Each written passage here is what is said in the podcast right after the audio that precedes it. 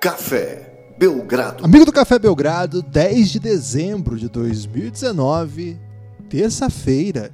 Sim, já estamos em 10 de dezembro de 2019 e este é mais um podcast Café Belgrado, desta vez para falar de uma das conferências da NBA, Lucas. Você tem 50% de chance de acertar. Qual que você acha que nós vamos falar hoje? Tudo bem? Olá, Guilherme. Olá, amigas. Olá, amigos do Café Belgrado. Acho que vamos falar. Acho que é até claro isso, Guilherme. Falaremos da conferência que tem Phoenix Suns, que tem Luca Doncic, que tem Papai LeBron. É isso? Não, errou. Você errou, Lucas. Você tá errado. Caramba, a gente não tinha combinado outra coisa? Mas eu acabei de mudar. Ok.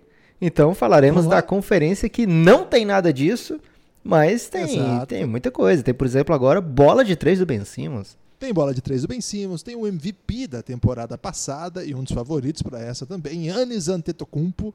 Antetokounmpo, você lembra desse nome? Antetokounmpo. Você falando esse nome, Guilherme, eu lembro da abertura da série El Gringo, que vai voltar, né? Ou em Tô dezembro ou em janeiro. Tô dando spoilers. Vai voltar a abertura e junto com a abertura vai voltar a série El Gringo e vai ter a vozinha do Yannis explicando como é que se pronuncia o seu próprio nome muito antes do Yannis ser o Yannis que todo mundo sabe falar, que todo mundo sabe soletrar.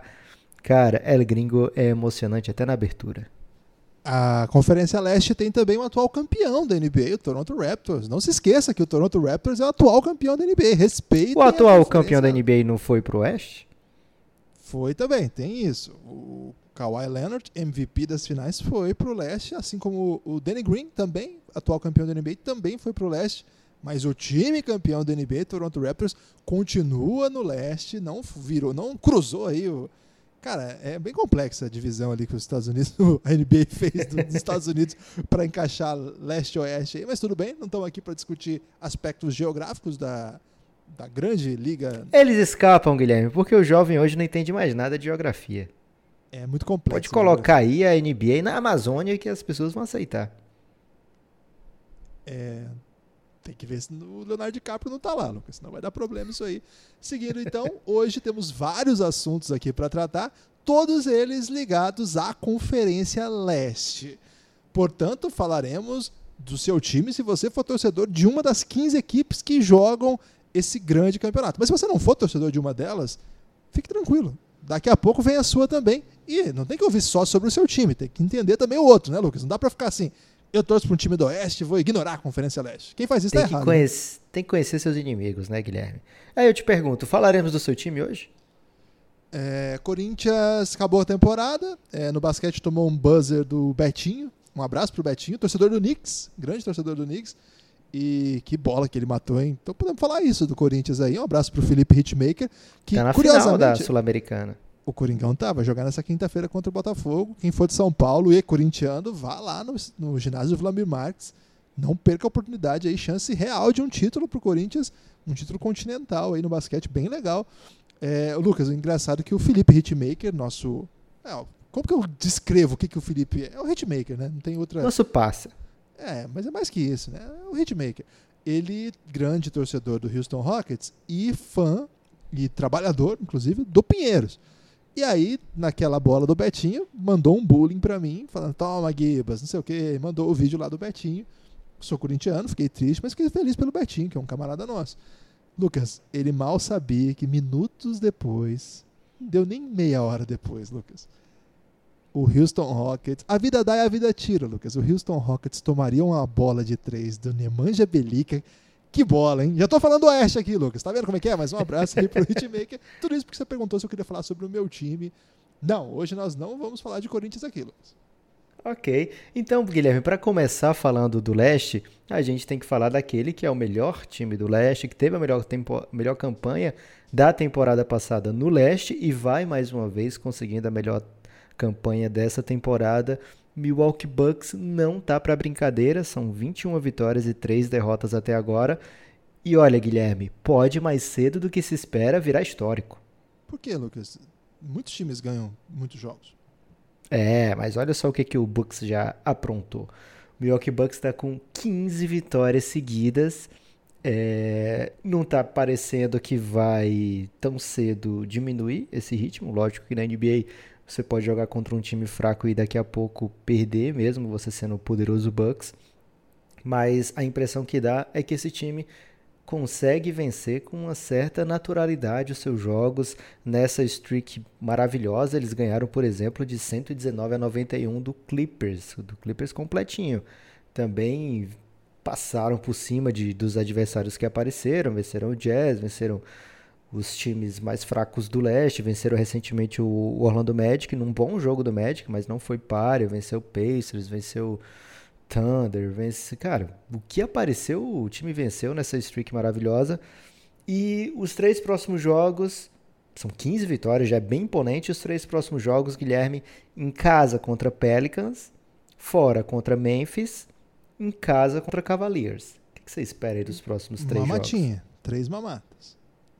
É um pode time botar não 18. cust- É, não costuma, lógico, pode perder pro Pelicans. É mais difícil até perder pro Grizzlies e pro Cavaliers, mas o Pelicans tem alguns jogadores que podem pegar muito fogo. O Brandon Ingram fazer jogaço, o JJ Redick gatilho, enfim, pode acontecer, mas se acontecer a lógica, esse time vai chegar a 18 vitórias seguidas. Pode não parecer tanto, porque essa geração, Guilherme, tá meio spoilerada, mas o- é um spoiler não no sentido daquele que tá contando o que tá acontecendo antes, mas o spoiler quando é mimada, né? É uma geração mimada. É uma geração que viu Golden State Warriors é, recordista, uma geração que viu o Miami Heat imparável. Mas, Guilherme, caso o Bucks chegue às 18 vitórias seguidas, já é a 11 maior streak da história da NBA. Não é pouca coisa, né? Caramba, é, décima primeira, não sabia que tava nesse nível já. É, Tem que é ganhar as incrível. próximas três. Ainda não tá. É, é. Mas assim, tá no nível de conseguir uma coisa tão grande. É, verdade seja dita, lá no começo da temporada, nos episódios fechados, é, a gente falou bastante sobre esse time. Aliás, falamos sobre esse time a exaustão, assim como os outros 29, falamos muito sobre eles nos previews de Você temporada. fala muito, Guilherme. É, Lucas, eu tenho esse problema aí. Só que alguns pontos que a gente estava otimista com a campanha, achava que era uma potência óbvia, porque tinha o MVP, tinha o melhor técnico da temporada passada. Era um o MVP que ano, não para de melhorar, né? Tem não para de ainda. melhorar. É, não enfrenta o caboclo toda noite, que é alguém capaz de pará-lo, né? Brincadeira.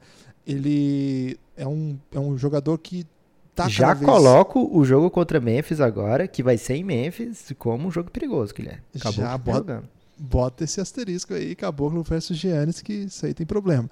Mas assim, Lucas, eu, a gente tinha certa.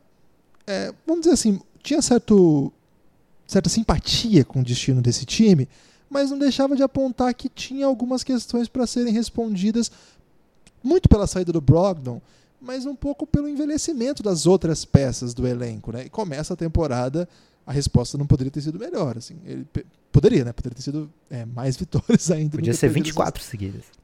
24-0, né? Mas enfim, é, o time perdeu jogos assim que dá para até compreender, né? As derrotas, o perder pro Jazz no momento. Hoje o Jazz está muito fraco, mas ali estava no começo da temporada, o Jazz teve bons jogos também. Perdeu pro Heat, que já mostrou que é um time bem interessante mesmo, né? Um time que, que é bom ficar atento. Então, é um time que eu, eu gosto muito das coisas que o Coach Bud faz e aquelas grandes interrogações que nós tínhamos parece que foram é, respondidas a contento, né? Ele conseguiu manter o ritmo da temporada passada, tá jogando em alto nível com peças muito similares, conseguiu expandir um pouco a rotação, né, Lucas? Que é uma coisa que a gente estava curioso para saber como é que ele ia mexer isso. Conseguiu inserir novos, novas peças ali ao seu estilo, né? O Coach Bud tem isso. Ele pega um cara que você não está imaginando que vai ser um, um jogador de, de relevância, que vai te ajudar a alguma coisa, e já dá um jeito de botar o cara na rotação e daqui a pouco você está vendo esse cara em quadro vários minutos e daqui a pouco você vê números é, impressionantes. A gente sempre chama atenção que eles têm especialistas. É um time que joga muito no analytics, aquele arremesso correto, é, sem desperdiçar arremesso errado, é arremesso mal escolhido. Então o Giannis vai cortar toda hora. Se ele não tiver é, se ele tiver for dobrado, se ele não tiver espaço, ele vai achar alguém livre para matar uma bola de três. O time está chutando em alto volume e está acertando. O Chris Middleton está numa grande temporada de chute aí, chutando 40% em um volume altíssimo, né? A gente falou muito sobre o contrato do Chris Middleton E na verdade o Bucks não tinha muita escolha, não. Ele tinha que renovar, não existe essa, esse caminho onde ele não renovasse. Está aí é, a, é, temporada mostrando que foi uma decisão para lá de acertada. Outros caras que estão é, dando sua contribuição, Wesley Matthews, né? O cara, o ano passado ele estava com o Doncic, tomou muitas palavras duras comigo aqui. Agora com seu papel muito específico, fica parado ali no corner e espera pintar sua oportunidade. Ele não se faz de rogado, Lucas. Quando chega, ele manda a pera também. Kyle Corver, 38 anos, Lucas. 38 anos jogando 15 minutos por jogo num time que caminha para recordes ou tem no horizonte recordes interessantes a serem batidos. Enfim, acho que é um time que é para a gente, mais uma vez, mandar palavras das mais doces. Faltou falar alguma coisa? Acho que deu pra, dava para falar, por exemplo, Guilherme, que o Dante Vincenzo está nascendo para a NBA, né? É um jogador que dizem que o Bucks se sentiu um pouco mais compelido a fazer a troca do Brogdon, que dava um alívio para o time, além de um asset futuro interessante, que pode ser usado em trocas para melhorar o, o, próprio elenco, mas também estava, é, e lógico, né, o principal fator, o valor. Né? Lógico que você não troca o Brogdon, a não ser que você não ache que não dá para pagar para manter Brogdon, Yannis, Chris Middleton juntos, além de ter que renovar Booker Lopes, etc. Mas um dos fatores que deixou essa pílula amarga com um gosto um pouco menos amargo foi o fato de ter o Dante de Vincenzo pronto para contribuir. Você tá Ele... tá fazendo aquela mãozinha para falar o nome dele? Aquela mão italiana, assim? Com... É, porque eu não senti não, no tom da sua voz a mão italiana. Eu tava balançando a mão, Guilherme, mas não fazendo o italiano. Você pode fazer pelo menos uma vez?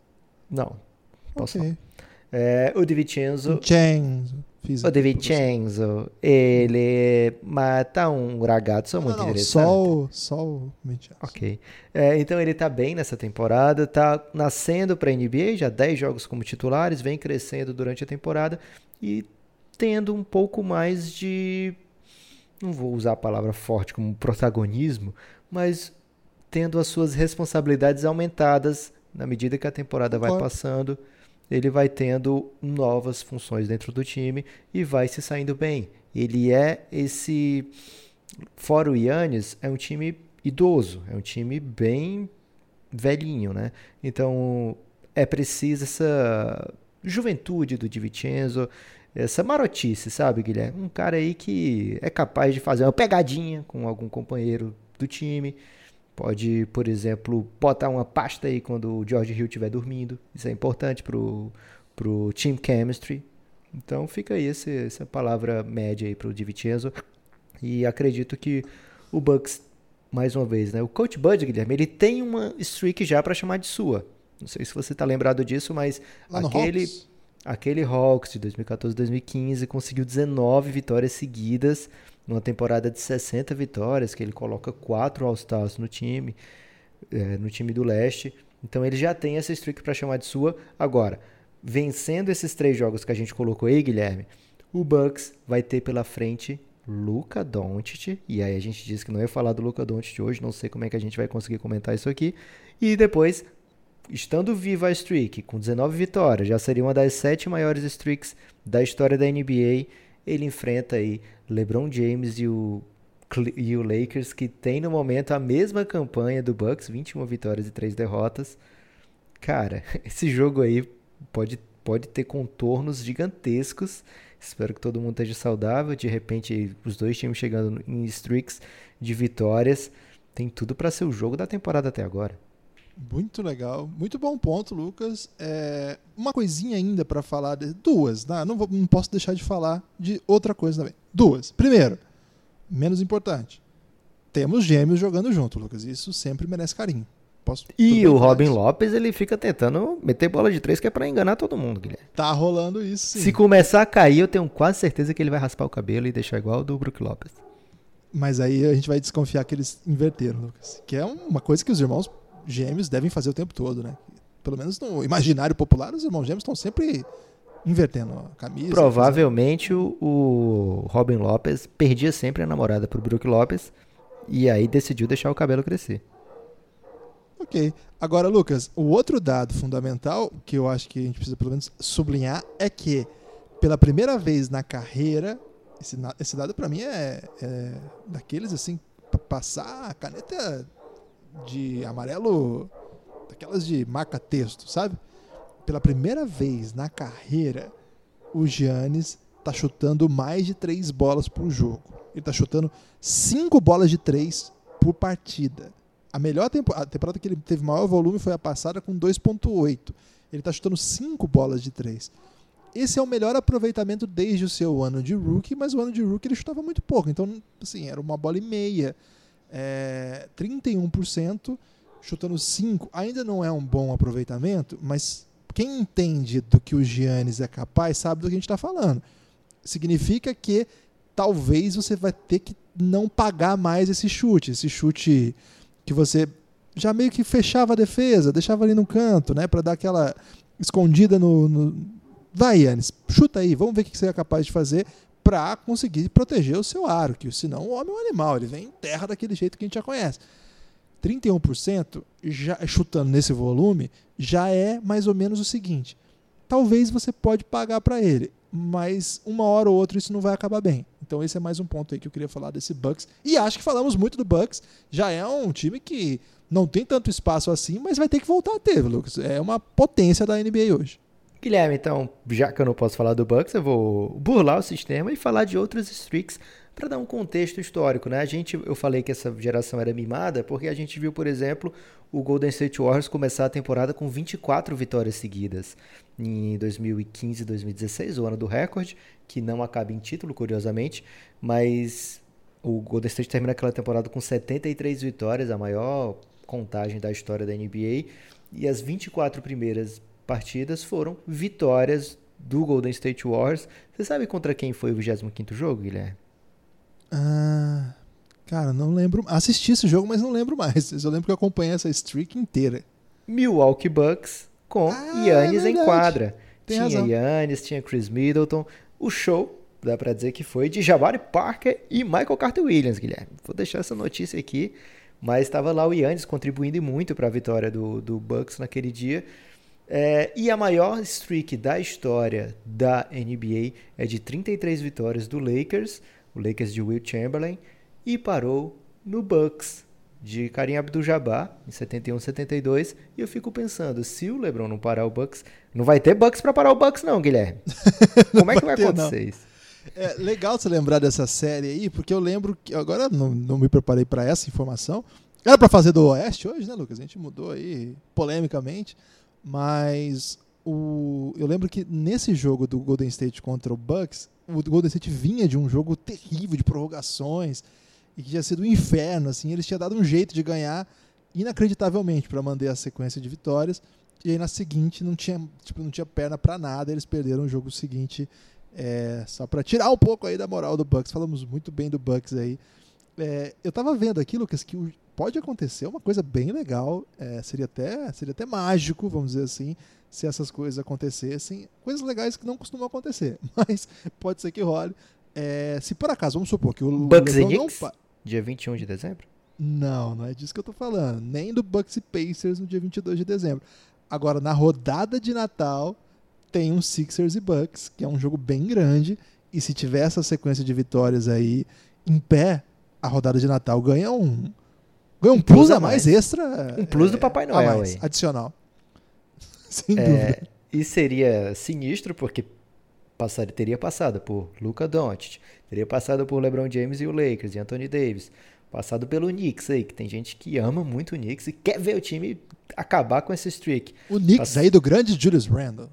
Passado pelo Pacers, ou seja, se acontecer tudo isso, a gente está projetando sete jogos para frente. O Bucks chega na rodada de Natal com 22 vitórias seguidas, Guilherme. E caso vença, já seria isoladamente a quarta maior streak da história da NBA. A gente viu também, Guilherme, a gente que é um pouco mais idoso, viu o Houston Rockets fazer 22 vitórias seguidas num time completamente exótico que tinha Tracy McGrady e Yao Ming, mas que eles não jogaram vários jogos dessa streak, eles iam se machucando muito. E a streak foi muito comandada por Bob Shura e Luiz Escola. Luiz Escola. A gente viu esse time fazer 22 vitórias seguidas. Tinha o, o Rafael Bucks. Alston também? Tinha, fazendo loucuras. É, então, o Shane Bucks- Batier. ele tava. O Rafe Alston não tenho certeza se tava não, mas acho que tava nessa época sim. Agora É. tá, Lucas. É o Skip to My Low. é, eu proíbo aí as pessoas de procurarem qual era esse time, porque fica bem mais legal no, na memória. E aí o, Tinha o Chuck Hayes. o Bucks pode assumir na rodada de Natal a quarta maior streak da história, pertinho ali já do Miami Heat, que a gente viu, Miami dos Heatles fazer 27. É, é coisa mais pra frente, Guilherme. Passando esses três jogos que são bem passáveis, bem prováveis, já vai começar o burburinho dessa streak do Bucks.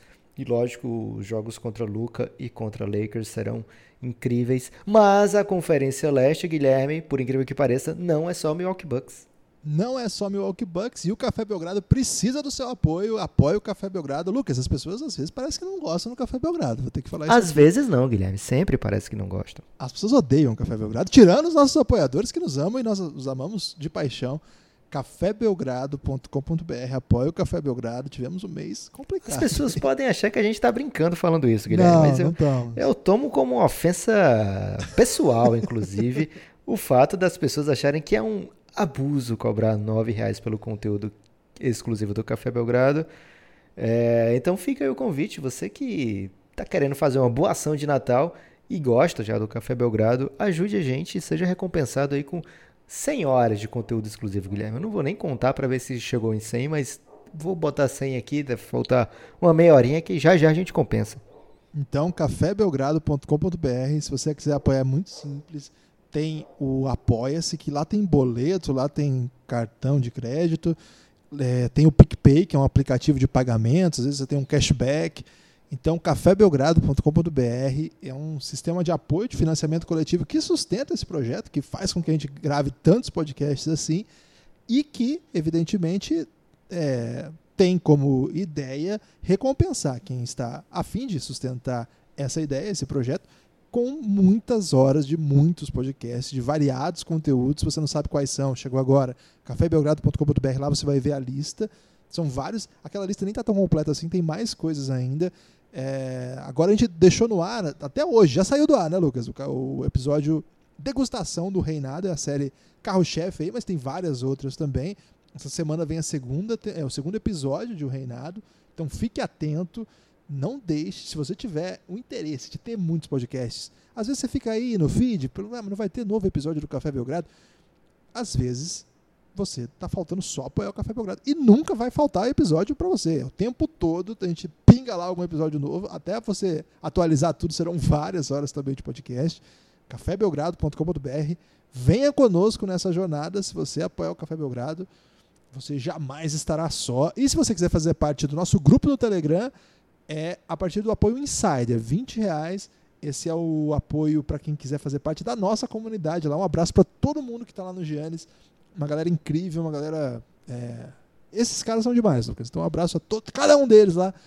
Eles costumam muito... ser demais, Guilherme, mas o Igor Pinelli, por exemplo, ele dormia às sete da noite, de terça para quarta. Ele não andou mandando uns GIFs estranhos lá, Lucas? Então, eu acho que isso aí tirou ele um pouco do eixo, mas no geral é uma galera muito boa que acompanha a rodada com intensidade, Guilherme. Então, se o seu plano aí é não dormir, o Giannis é o lugar certo, que é o grupo institucional de apoio negando o nosso inimigo o sono, além de vários comentários aí sobre até cultura, Guilherme. O pessoal tá, tá demais. É muita comida, lógico, o pessoal adora comer, mas vai sobre vários assuntos. É, raramente... Eu acho que tem muita coisa do Gabi Gordo lá, Lucas. Eu não gosto disso, não. É, mas é porque o Gabi Gordo tá na moda, Guilherme. Mas ah, mas sou contra. O que tá na moda tá no Giannis. O pessoal é muito antenado. E o Guilherme é um pouco hipster, né? O Guilherme tem um sonho de ser aceito pelo, pelos hipsters, então, por favor, se você é hipster, tente mandar um abraço aí pro Guilherme e dizer que ele é aceito, porque ele é um sonho dele. Eu sou muito, muito velho para ser hipster, Lucas. Olha aí, tá vendo? Ele acha que não merece os hipsters, mas os hipsters, eu tenho certeza, Guilherme, que vão te abraçar, porque você há muito tempo quer ser um hipster, né? O primeiro hipster de Maringá. É, então, o, o Leste, Guilherme, além do Bucks, tem outro time querendo fazer história. É o New York Knicks? Acertou. Pensei que você ia por nomes menos ousados, mas o Knicks já tá aí, Guilherme, com nove derrotinhas seguidas, partindo para a décima hoje contra o Trail Blazers. E aí vai vir um grande Calma. desafio.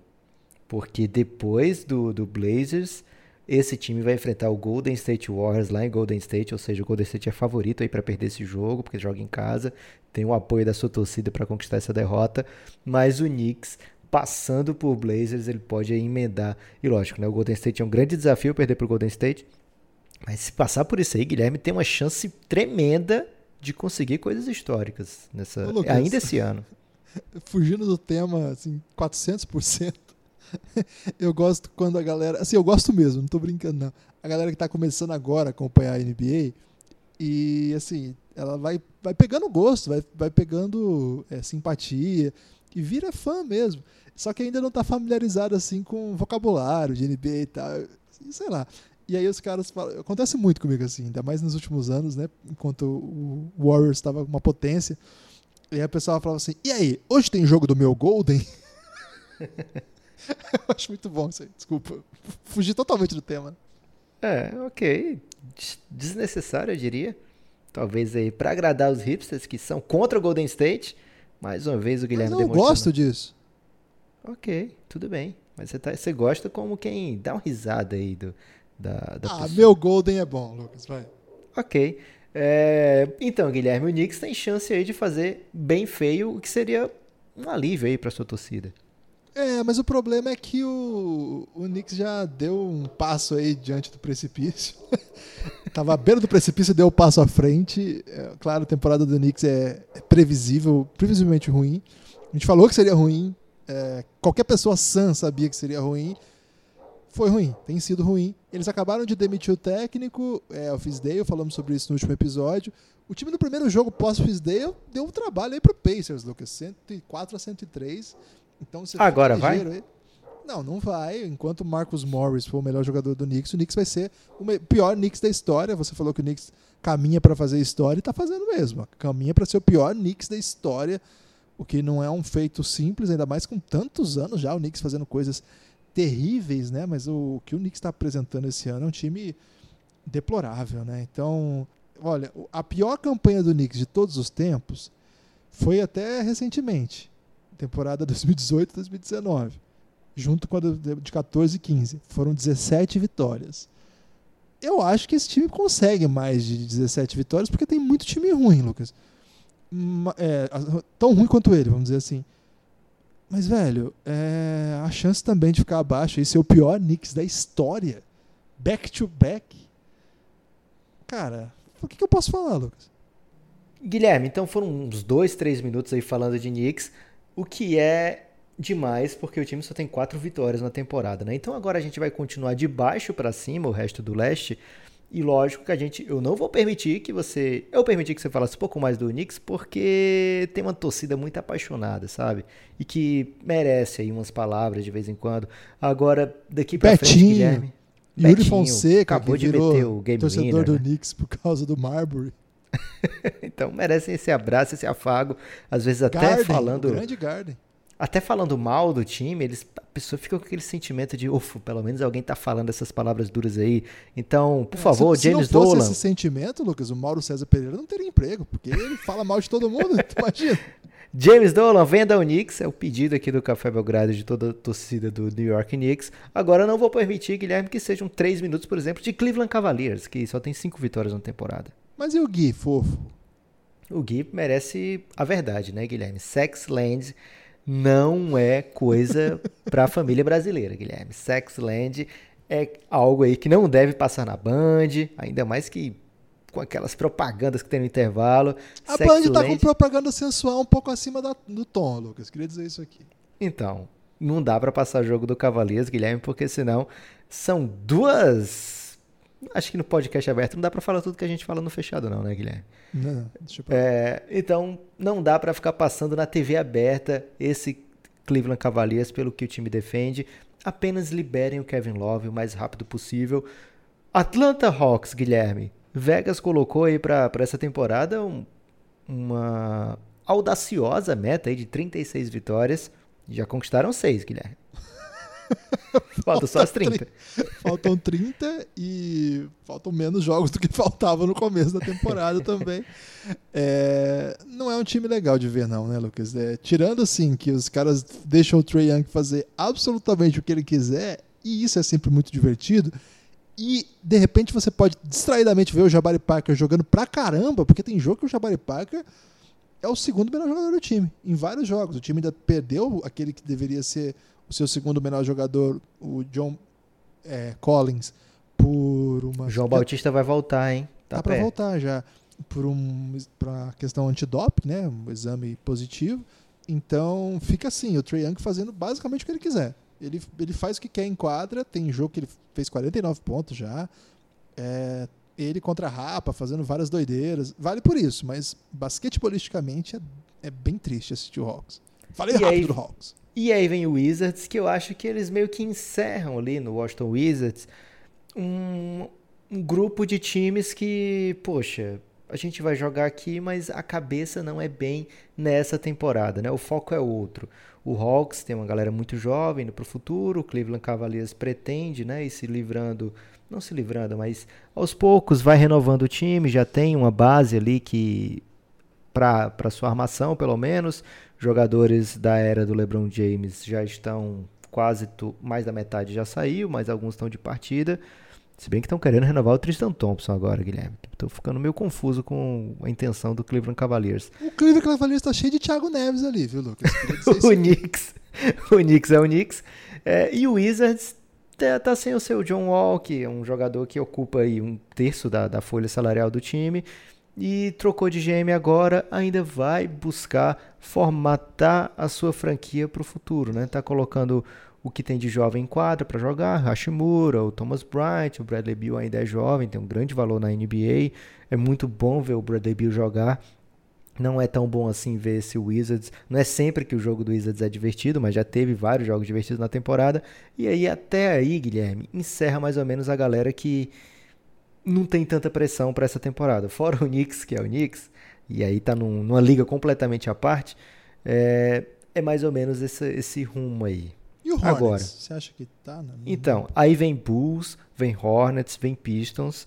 O Hornets, ele não tem a pressão, mas ele tem os resultados até agora, né? São nove vitórias na temporada, o que nove vitórias é tão triste no, no, no leste que ele está qualificado para disputar uma das vagas de playoff. Já está um pouco distante ali do Orlando Magic, está distante dos 50% mas está bem posicionado, principalmente com a expectativa que se tinha antes da temporada começar. Né? Então, o Hornets conseguiu achar alguns valores da onde parecia que não ia sair nada, Devonte Graham se tornando aí o principal jogador do time na temporada, PJ Washington está jogando bem acima do, do lugar que foi draftado, então tem alguns bons valores ali no Hornets, mas também não é um time para a gente perder muito tempo nessa, nessa análise aqui da Conferência Leste. Guilherme. Palavras duras. Chicago Bulls, cara. O, que, o Chicago Bulls tem uma torcida aí, por exemplo, a Luna Brosio, que acompanha todos os jogos e fica sempre destilando mau humor no Twitter, porque sempre tá é vendo jovem, seu time né? jogar. O jovem não tem paciência para derrota, Guilherme. E nem pro é... Twitter. e nem pro Twitter. É... Ainda mais que ela recebe cada tipo de mensagem que por favor, gente, vamos, vamos, sejam melhores, mas tudo bem. O Chicago Bulls, Guilherme, tem irritado a sua torcida com grande qualidade, assim, uma consistência incrível na capacidade de irritar a sua torcida. Eu queria que você, Guilherme, um grande defensor desse, desse time é, maravilhoso, desse aí um alento. Laurie Markkinen joga, vai voltar a jogar o que a gente já viu? Ah, não sei. É, Vou, vou, fugir um pouco do óbvio, que é falar que o Jim Boylan é terrível, isso todo mundo já sabe. Se você veio aqui para ouvir isso, é verdade, você tem toda razão. o Jim Boylan é um horror. E enquanto ele não sair de lá, é, esse time não vai voltar a ser bom, esse time dificilmente vai brigar por alguma coisa. Mas sabe o que me pega muito nesse time, Lucas? É a potencialidade que ele tem de fazer bons jogos contra os melhores times. Você falou agora de vários times aí que estão com campanha até é, melhor. É, o Hornets está muito próximo ali, o Pistons está com uma campanha um pouco melhor. Mas assim, quando você vê o time em quadra, eu não acho o Bulls um. Ele, eu não acho que o Bulls reúna jogadores ruins. Eu realmente acho que tem ótimos talentos ali, ótimos mesmo. Ótimos a, pontos, a ponto, por exemplo, de fazer jogo duro contra o Raptors. Ontem quase venceu o Raptors, faltou pouco. Cara, na verdade o Bulls venceu aquele jogo. O problema é que perdeu também. é, aconteceu ele, muito. ele chegou num certo momento do jogo pronto, venceu. Sim. O Chicago Bulls venceu. Foi o, o campeão moral daquela partida. Foi. E assim, ficou muito marcada aquela virada contra o Hornets, que o Zach Lavine fez coisas incríveis. Aliás, o Hornets já perdeu alguns jogos assim esse ano também. Mas aquilo lá, na verdade, foi uma vez que o Bulls virou e ganhou, mas na real, vários dos outros jogos que eles perderam, cara, foi doideira. Eles perderam o jogo assim que eles estavam na frente, que eles estavam fazendo jogo duro. Então você pega, eles ganharam, por exemplo, do Kings, que é um time que está muito bem assim nesses últimos jogos, né? Começou muito mal a temporada, mas pegou no tranco, tá ganhando. Eles tiveram fizeram jogo duro contra Eles perderam pro Heat na prorrogação agora, na, no Foi domingo. esses dias. Ao mesmo tempo, Lucas, eles conseguiram perder duas vezes pro Golden State, cara. Como que é possível perder duas vezes pro Golden State? Eu não tenho a menor ideia. É uma Tem que façanha. caprichar, Guilherme. Esse ano, perder duas vezes pro Golden State é, é inacreditável que o Bulls tenha conseguido essa façanha. Então, eu acho que é um time é, muito melhor do que, o, do que ele apresenta em quadra. Claro que é por conta do técnico, mas acho que também, assim, vamos dizer, já, já excluí esse fator que é óbvio demais, vamos tentar discutir um pouco de outras coisas. Estamos aqui para fazer o, o ouvinte pensar, olhar por outros olhares. Olhar por outros olhares é muito bom, né? Dá um Inception muito louco. Eu acho que tem algumas coisas. Tá faltando o Jordan, Guilherme? Tá faltando. Nem que se for o Deandre, né? Ah, Eu, acho assim. Tem algumas coisas que eu acho que esse time sinalizam. Uma inconsistência do Zach Lavine, que é de longa data. O Zach Lavine não pode ser o seu melhor jogador. É, o Zach Lavine é um bom jogador. Ele pode ser um cara que dê um desafogo importante. Ele pode ser um cara que pontue em profusão. Mas ele não pode ser o cara que vai jogar pelo seu time nos momentos que você precisa. Ele fez aquilo contra o Hornets, mas ele fez várias outras coisas não legais ao longo do ano. Tem uma questão gigante sobre o Laurie Markkinen. Eu acho que é muito simples botar tudo nas costas do técnico. Tem a ver, mas não é só isso. Acho que o Markkinen é, precisa superar esse momento da temporada. Não está jogando o que se esperava dele. A gente esperava muito mais. Começa a temporada. A gente até chegou a fazer um podcast. Eu não sei se a gente falou isso ou num podcast aberto ou fechado. São, são muitos podcasts fechados, amigos. cafébelgrado.com.br.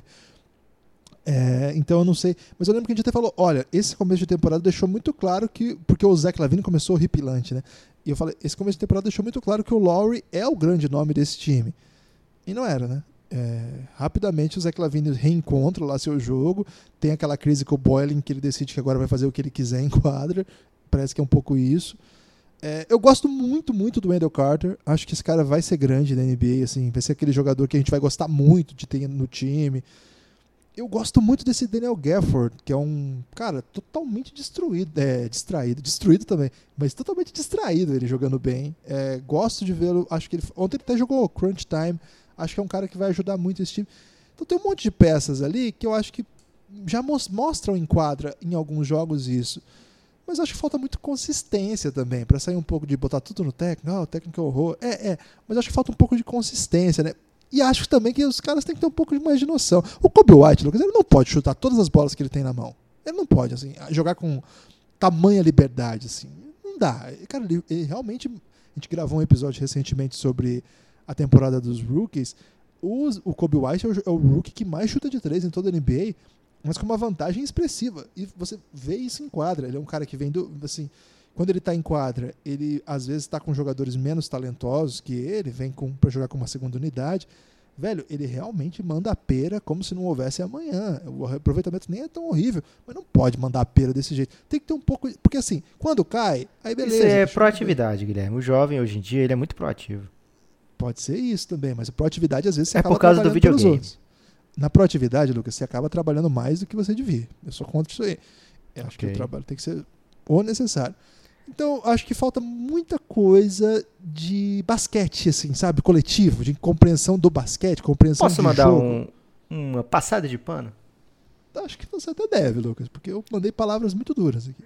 Acho que esse time do Bulls ele precisa bastante de um cara que não tá jogando, tá machucado. Otto Porter é um cara que é chegou bom. na temporada passada, deu uma mudada no, no jeito que o Bulls jogava. Acho que o que ele defende ajuda a liberar algumas coisas no, no time do Chicago Bulls. Acho que ele o Bulls é possível, consegue, quando tem o Otto Porter, colocar em quadra um time assim bem mais cerebral do que o que a gente está acostumado a ver com o Chicago Bulls. Pode, por exemplo, colocar ao mesmo tempo Satoransky, Otto Porter, Tadeusz Young.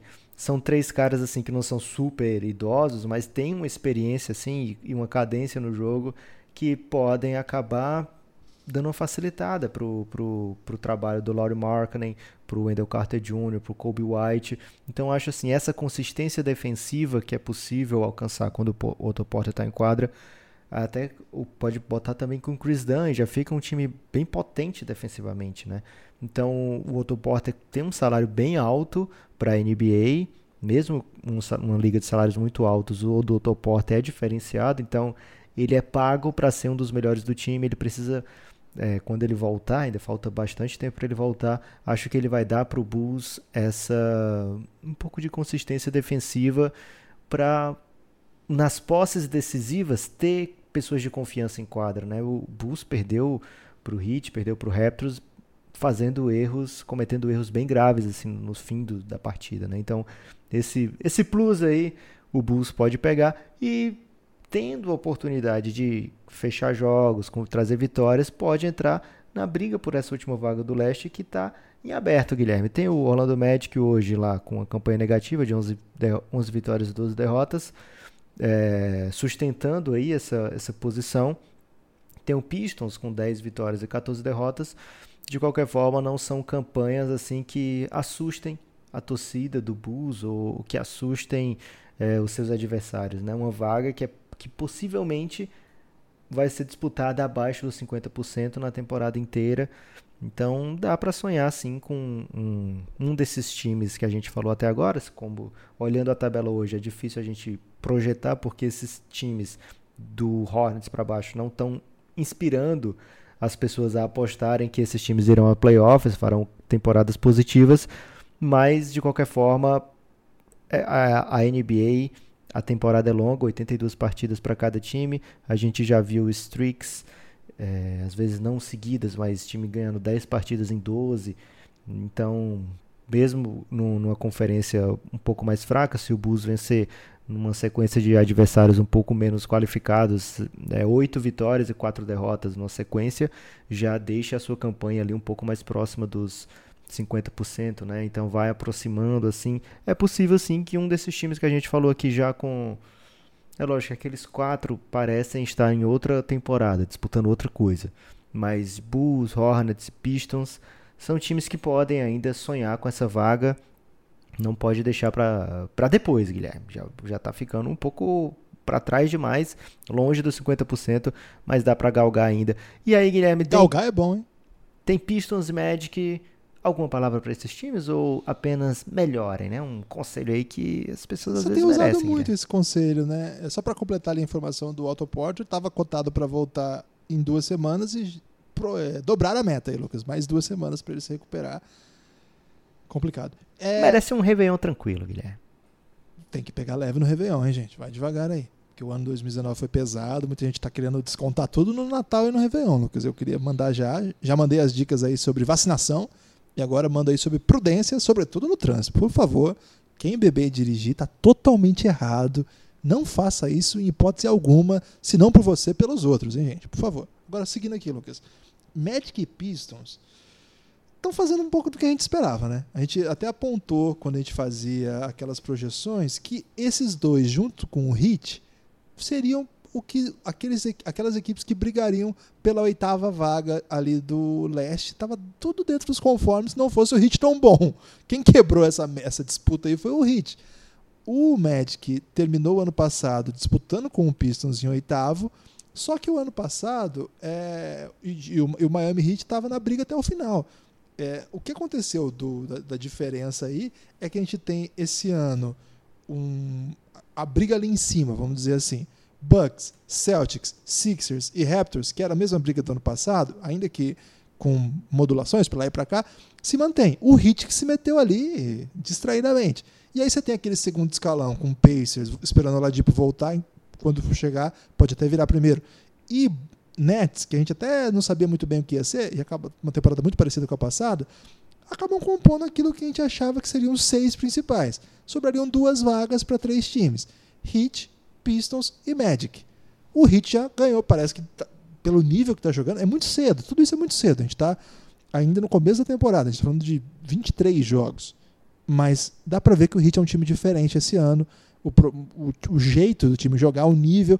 Então ele já se mandou, disparou e deixou o Magic e o Pistons por uma vaga, sem contar esses outros todos que a gente já falou até aqui agora.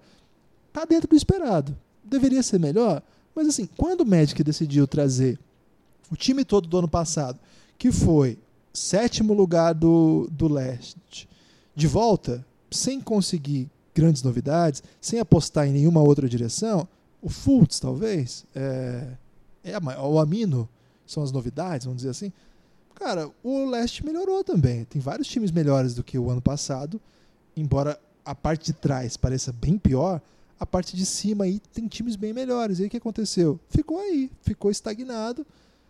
Vai ter que brigar palma a palma. Magic e Pistons são times que sempre jogam muito cedo, então o pessoal do League Pass já fica atento. Acho que essa briga vai ser bem legal, Lucas, mas é bem possível que nós tenhamos outra vez né, um classificado do Oeste com campanha negativa e não descartaria a possibilidade de ser uma campanha até assim 38-42, 37-43, porque tá uma discrepância um pouco Vão significativa. ser só 80 jogos esse ano, Guilherme? Ou é porque você é de humanas? Sou de humanas, Lucas, foi isso. Ok. Eu vou me negar a falar de Detroit Pistons nesse momento, porque é uma franquia que faz de tudo pra que ninguém fale dela, Guilherme. Então eu não tô aqui pra contrariar Mas o Pistons, o. Derrick Rose meteu um game winner ontem. O Derrick Rose é subversivo, Guilherme. Ok, Capaz de ser dispensado. ok. Foi contra o Pelicans e ele ficou muito feliz, assim. Ele, parecia que ele era o... Enfim, deixa pra lá. O Brooklyn Nets vem na sétima posição, e aí os maldosos vão falar que é graças à contusão do Kyrie Irving. É, não vou embarcar nessa, vou ficar aqui É devendo. doideira. Essa teoria é doideira, Lucas. Vou falar, vou- vou- é, é bom a gente dizer isso aqui. Vou ficar devendo aqui meus takes do Brooklyn Nets, porque hoje eu quero falar, Guilherme, com um pouco mais de profusão, de Indiana Pacers e Domantas Sabonis. Teve Guilherme, episódio sobre o Pacers já pra apoiadores, né? teve. Guilherme, qual é Qual o é? lugar, qual será Qual o será? lugar de Domantas Sabonis na história da NBA? Ele será lembrado? Será festejado? Será glorificado? Ou será um bom jogador bem lembrado? Porque ele é capaz de, no mesmo jogo, te fazer pensar: caramba, esse menino é muito bom, muito superior. Como é que as pessoas não estão vendo isso? E acho que é mais isso do que pensar: ah, ele é bom, é legal, interessante. Eu acho que eu tô mais no time das pessoas que acham, que se assustam assim com quanto esse menino é bom. Será um atalho ou um desvio? Um rio raso, um passo em falso? Um prato fundo para toda a fome que há no mundo? Lucas, De eu é gosto essa, muito. de quem é essa arte, Guilherme? É, essa é uma canção que o Zé Cavaleiro é, musicou de uma poeta parana- paranaense aí, Alice Ruiz. Pensei que era um sertanejo, Guilherme, porque boatos, e aqui eu digo boatos porque infelizmente não tem o vídeo comprovando, mas dizem, e foi, eu ouvi de fontes muito fide- fidedignas, que você anda fazendo duetos nos Ubers de Maringá, Guilherme, e de- é, cantando modão. Não é mentira não, Lucas. Qual foi a Cascatinhana. música? Cascatinhana. Não foi uma música só não, hein? Foram outras, foram várias, hein? Índia Seus Cabelos, Ainda Ontem. Foram, foram vários clássicos. E o Uber ainda, que era um cantor sertanejo aí no seu auge, que já passou um tempo, mas continua cantando aí em festa de aniversário. No final ainda elogiou a minha, minha segunda voz, eu fiz a segunda voz, né? E disse assim, se a gente parasse naquele espeto ali, espetinho ali da rua, a gente ganhava seis espetos, de tão bem que a gente cantou. Ele até pontuou seis, eu não sei se era pra cada ou se era três pra mim e três pra ele, ou se ele, como voz principal, ficaria com quatro e eu só com dois. Espero que pelo menos aí, que um 5-1 já, já estaria fora aí dessa. Guilherme, você negou essa oferta porque você sabe quanto é que tá o quilo da carne, Guilherme? Tá caro, Lucas, tá caro. Enfim, Sabones. Sabones, ele tem pedigree, Lucas. Ele é filho do provavelmente maior pivô da história até o Jokic aposentar. Acho que o Jokic vai passar o Sabones. Hot take aqui.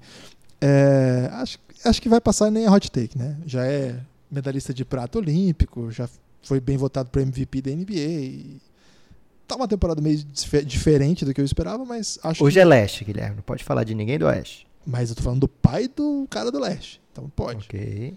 que jogou no Oeste, inclusive.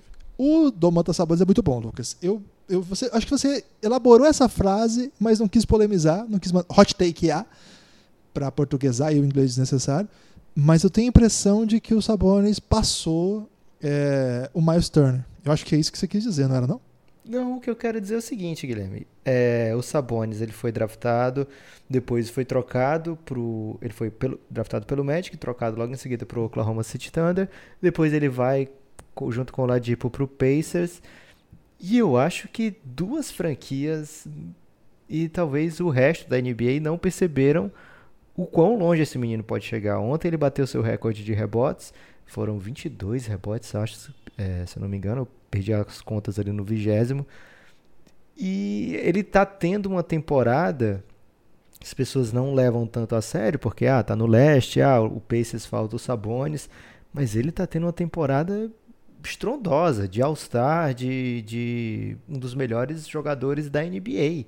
Ponto. Não é assim melhor do que o Miles Turner. Pô, ele tá melhor do que quase todo mundo.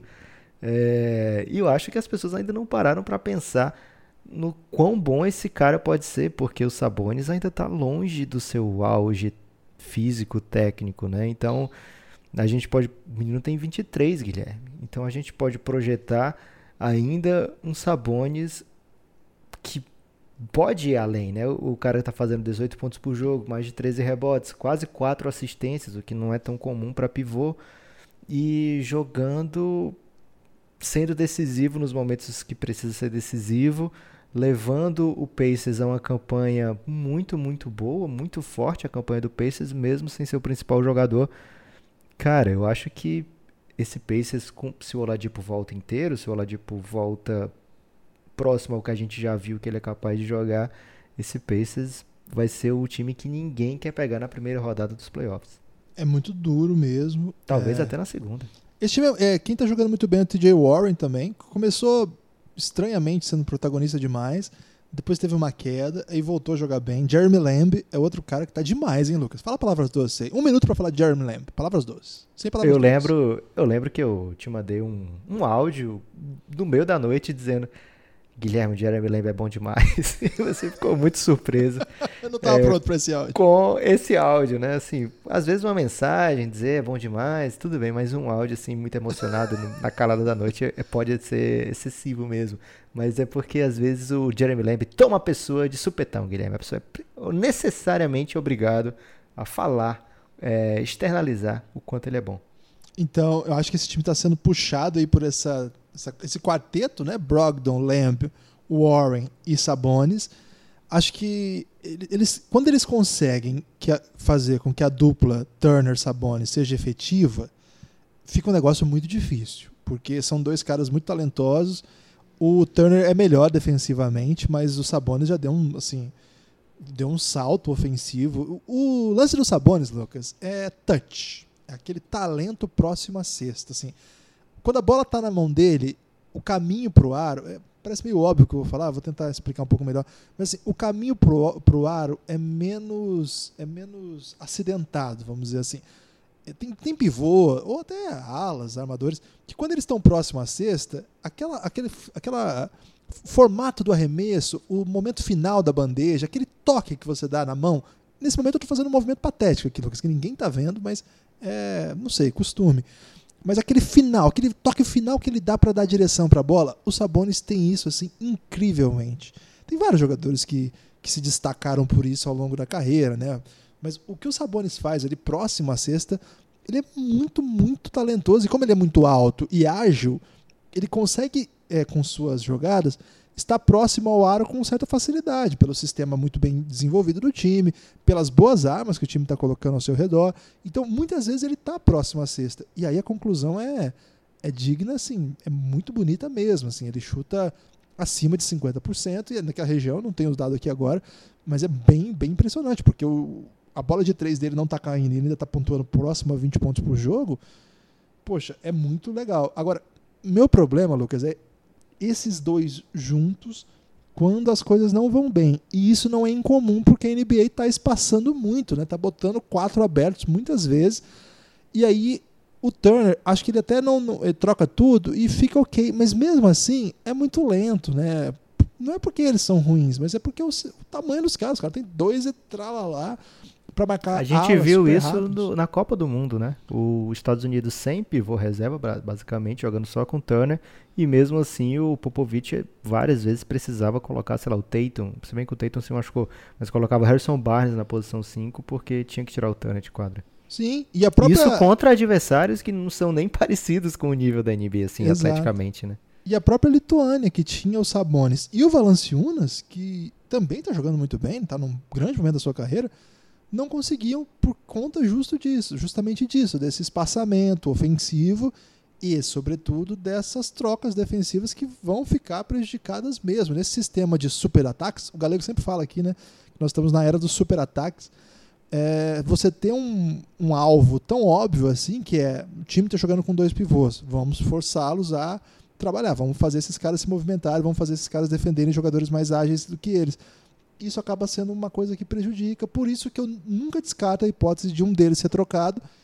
Isso sempre é um rumor que pinta, e os dois têm valor muito interessante. Acho que no começo da temporada do Miles Turner, que veio de uma temporada incrível, um dos melhores defensores da NBA, acho que estava no, no time da seleção dos Estados Unidos. Acho que por isso que eu até falei, acho que o Miles Turner começava a temporada com mais, com mais moral, assim. Claro que tem esse lance dos americanos gostarem dos americanos, mas não é só isso, não. Ele estava com uma posição melhor.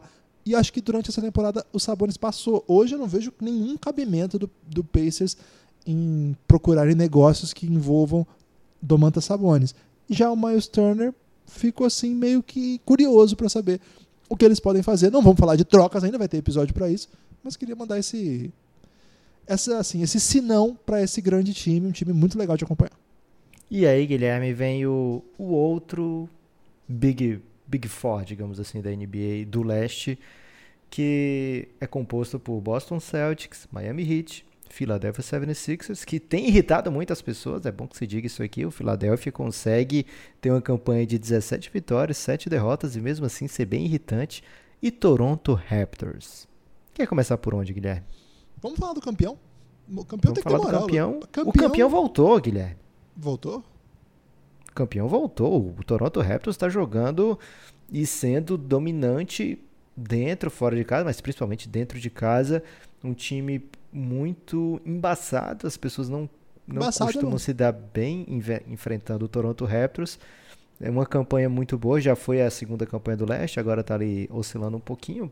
É, perdeu pro seguidamente para o Heat e para o Rockets, dois adversários bem duros, e acabou perdendo ali a- essa dianteira que tinha. Vai enfrentar amanhã o Los Angeles Clippers.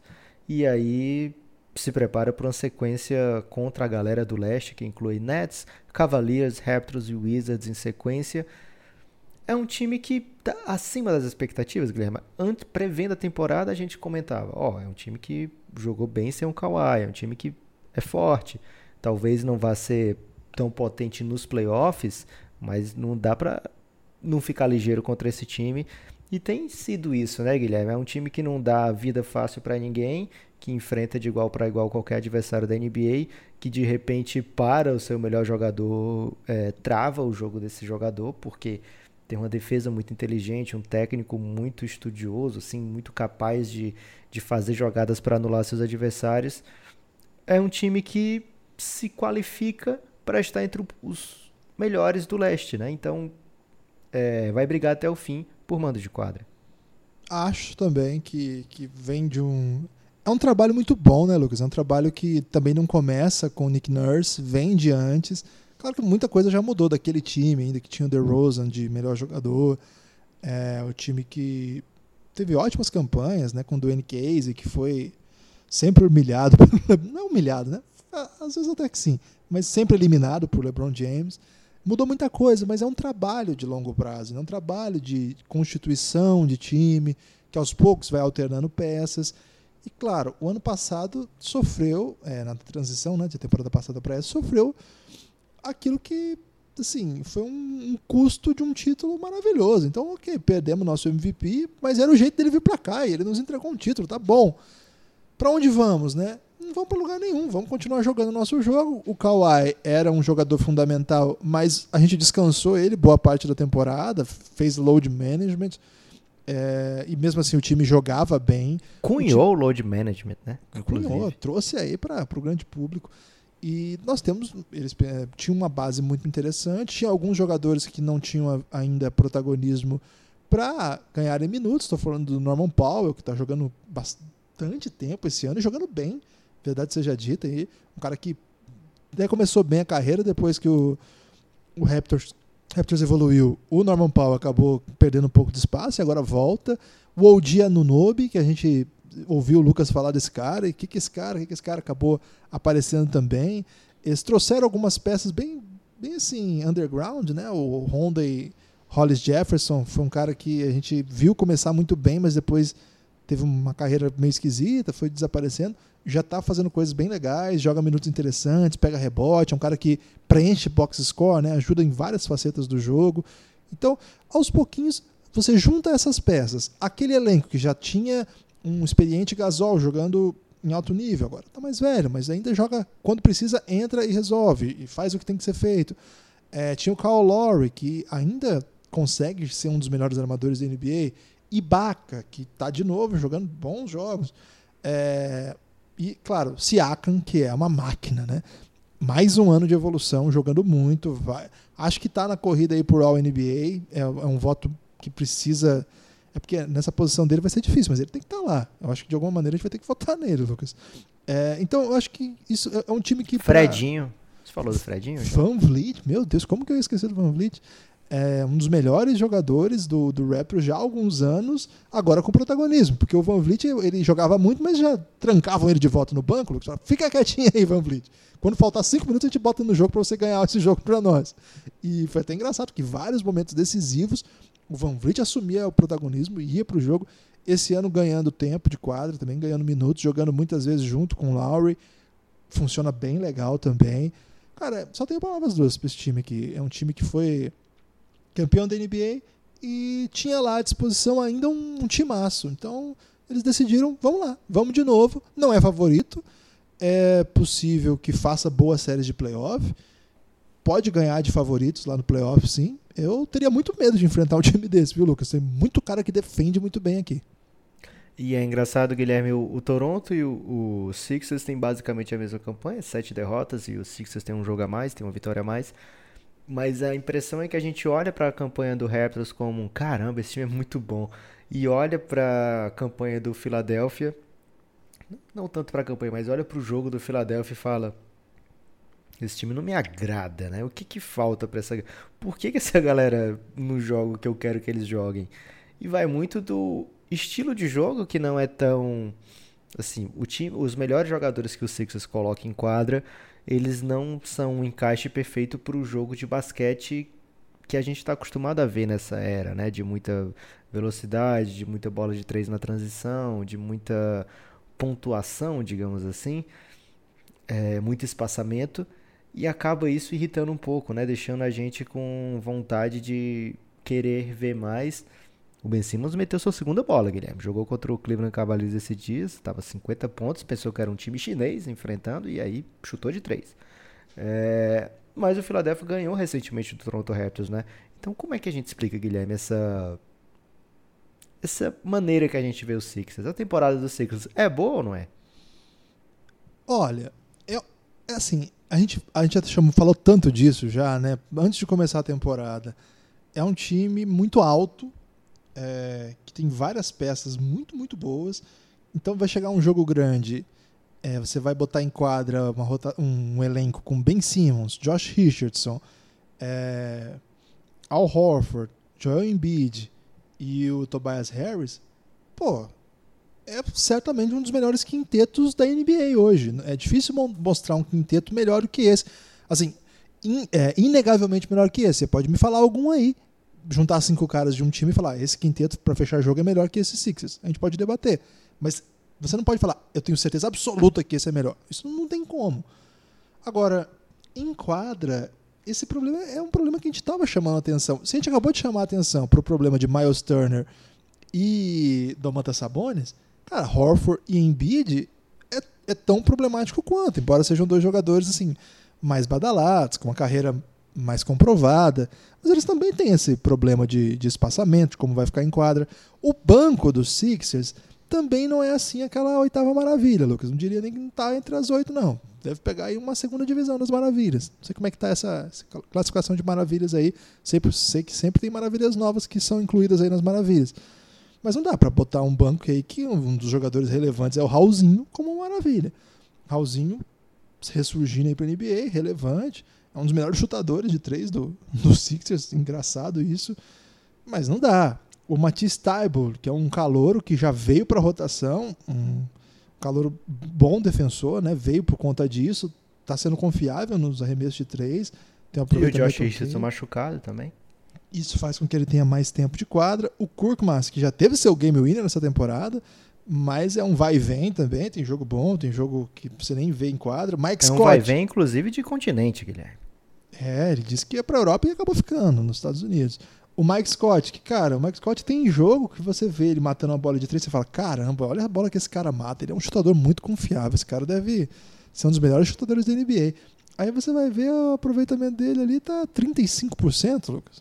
Assim, acho que o Sixers tem muitos problemas. Agora, respondendo a sua questão, o Sixers está entregando o que precisava nessa temporada, que é classificar com o mando de quadra a gente até ponderou que o Sixers poderia ser o time que encostaria ali no Bucks no começo da temporada. Eram as duas principais forças ao nosso, ao nosso ver, porque o Celtics precisava ainda ver para que caminho, para que, que destino ele. É, que destino queria ter, né? Então o Sixers já mostrou que não vai ser páreo para o Bucks, pelo menos a impressão que dá é essa. Agora, lá no playoff isso tudo muda também, que aí você tem um monte de jogador cascudo que vai jogar muitos minutos, Aí você vai ter rotação, você vai ter que fazer ajustes, e aí essas coisas vão se casando. Às vezes falta um jogador ali, falta outro aqui. O Sixers está fazendo o que tem que fazer, Lucas, que é ganhar os jogos, classificar com mando de quadra. É importante terminar na frente de Celtics e Raptors, e agora o Heat, que virou uma potência, para pelo menos, em caso de o Bucks parar é, no caminho, você ser o dono, você ter, você ter o ginásio para decidir a série, ou até numa semifinal, como acabou de acontecer. Esse time perdeu para o campeão da NBA num jogo 7 em Toronto. Não quero dizer assim, com certeza o Sixers venceria se fosse na Filadélfia o jogo 7. Não existe com certeza nisso. Mas é evidente, não estou descobrindo a pólvora, de que se o jogo fosse na Filadélfia a chance seria maior. Essas coisas contam, são 82 jogos, alguma coisa tem que valer. Jogar bem aqui vale mando de quadra. É por isso que eles estão jogando. Eles não vão ficar fora dos playoffs, mas me incomoda que eles possam eventualmente até cair para quinto. Imagina que, que tragédia, cair para quinto, cair para quarto, fechar em quarto lugar, significa pegar um Bucks na semifinal de conferência.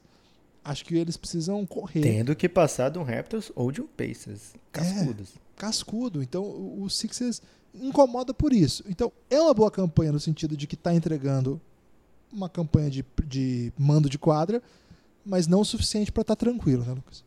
É, eu acho que está dentro ainda do, do limite ali para brigar, até mesmo pela melhor campanha do leste, né? Lógico que enquanto o Yannis estiver saudável, a gente espera que seja a vida toda, o Bucks tem a vantagem na temporada regular principalmente, mas pode acontecer qualquer coisa na NBA, né? Pode o Yannis perder um uma sequência de jogos, que a gente espera que nunca aconteça na vida dele. Mas pode ser que isso aconteça. Acho que tem uma possibilidade ainda desses times, ali até o Raptors, de pleitearem né, as primeiras posições do leste. O natural, o provável é que o Bucks é, continue abrindo essa distância, né? Que está com aproveitamento de quase 90% de vitórias, é uma campanha muito, muito boa, um técnico muito bom, o MVP da temporada passada, que pode ser o MVP dessa temporada também, vai estar na briga até o fim mas os outros times são qualificados, esses outros quatro times principalmente, e aí eu coloco também mais para frente na temporada se o Oladipo voltar bem, são times muito qualificados que ganham os jogos que tem que ganhar,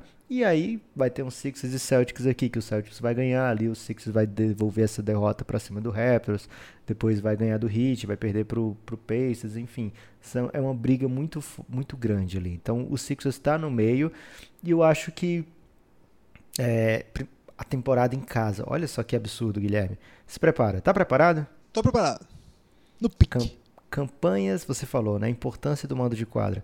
Olha essas campanhas. Em casa, Bucks, 11 vitórias, 1 derrota. Celtics, 10 vitórias, 0 derrotas. Miami, 10 vitórias, 0 derrotas. Filadélfia, 12 vitórias, 0 derrotas. Toronto, 9 vitórias, 2 derrotas. Até um dia desse estava 9 vitórias e 0 derrotas, né? Perdeu recentemente. É, e o Pacers, 9 vitórias, 3 derrotas, né? Então, ah, esse negócio de mando de quadra não vale tanto. Cara, vale e muito. Esses 5, 6 times estão pensando muito nisso, né? Ser segundo é uma vitória muito grande. Você tem dois mandos de quadras. Primeiro, você escapa dos. Você ser segundo, você escapou do sexto lugar, né? Que hoje seria o Pacers.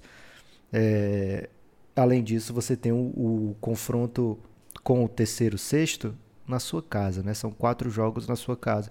Então vale muito, esses times querem muito estar é, com a segunda posição, entre as duas posições do, de, do leste. E mais do que isso, jogar bem e se encontrando. São times, todos esses, fora o Bucks, até o Bucks perdeu o jogador, né? Mas olha só, o Celtics trouxe o principal jogador do time agora, o Kemba Walker não era do time. O Miami Heat, Jimmy Butler. O Philadelphia remontou o seu quinteto, né? Perdeu o Jimmy Butler. É, o Toronto Raptors perdeu o seu grande astro, Kawhi Leonard. Então são times ainda que já estão entregando. Isso mostra duas coisas, né? A disparidade do leste é muito fácil jogar contra Knicks, contra Cavaliers, contra Atlanta Hawks, contra Wizards. É, Chicago Bulls às vezes dá um trabalho, mas normalmente você ganha. Então mostra essa disparidade entre esses times e o, é os, os, times ruins do leste. Acabou a mamata, Guilherme. Os times Não ruins do leste. e mostra também que esses times ainda em formação já são capazes de se sobressair bastante. Então é de se esperar que esses, inclusive o Philadelphia 76ers, que tem irritado um pouco, vá desenvolvendo seu basquete ao longo da temporada e chegue lá depois do All-Star Game, a gente vendo jogos, quando tiver jogos entre esses 4, 5, 6 times, numa intensidade incrível. Cara, esses playoffs do leste, principalmente esse, do sexto para cima, eles estão se configurando para ser uma batalha sangrenta, mas aquelas batalhas sangrentas, Guilherme, que você assiste e fica de boa, sabe? Assim, na TV, assim, num... Batalha dos Bastardos? Ali dá, um, dá uma agonia aquela batalha dos bastardos. Então seria assim uma batalha sangrenta, mas que não aparece sangue, sabe? Uma ah. batalha bem interessante, assim, bem intensa, mas você sabe que o bem vai vencer, e aí não estou falando do Ben Simmons não, mas você sabe que o bem vai vencer, que você fica assistir assim um pouco tranquilo, mas fica muito intenso, porque está muito sangrento. Então, é, Mas é sangrante desenha, sem sangue. Sangrante sem sangue, o bem vence, então é, você pode assistir assim com muita tranquilidade que você vai se distrair e vai adorar o resultado. Faltou falar do Celtics, né, Guilherme? E o pessoal do Celtics vai ficar bravo se a gente não falar do Celtics, né? O pessoal do Miami também, mas o Miami a gente mandou várias palavras doces no pacote. A gente falou parcelado, é. Do... É, foi palavras doces. Eu quero só falar o seguinte, Guilherme. Até agora, nesse momento da temporada, é, 10 de dezembro de 2019, Ban Adebayo seria o meu MIP. E o, o Eric Spoelstra seria seu técnico do ano? Não. Estaria no meu ballot, hein? Ok. É, vamos lá, Celtics. Um abraço para a grande comunidade de torcedores que, do Celtics nós temos seguindo a gente nas redes sociais e no Giannis, né, Lucas? Muita gente no Giannis que torce pro Celtics, hein? Dia Muita gente do... no Giannis. É, e tem uns que torcem de maneira efusiva, Guilherme, chamando de Bostão, de propósito. e o pessoal fala muito de Boscon, né? Que é aquela camisa nova do Celtics que o T parece um C e aí o Dave Moura, que é um designer aí, ele gosta muito dessa, desse tipo de análise, Lucas. Ele se irrita muito, Guilherme. E ele torce pro Celtics, assim como o Maurício Doso e grande elenco. Camila Mamed. E grande momento do Celtics. Então um abraço para todo mundo aí que torce pro Celtics. Olha, o Celtics, Lucas, ele tem uma briga particular aí que foi sacramentada na aposta do Dave Moura com Pedro Casas, dois apoiadores do Café Belgrado, que lá no começo da temporada andaram fazendo uma bet aí, não foi na 70 KTO. 70 reais, Guilherme. Não foi é na KTO. Dinheiro. Você pode ir lá na KTO para fazer sua bet também, kto.com, entrar lá no Instagram do, do KTO Underline Brasil, mandar uma mensagem pro Cássio e falar assim: me manda uma bet aí, uma free bet, um mimo que eu quero, eu quero fazer uma aposta esse final de ano.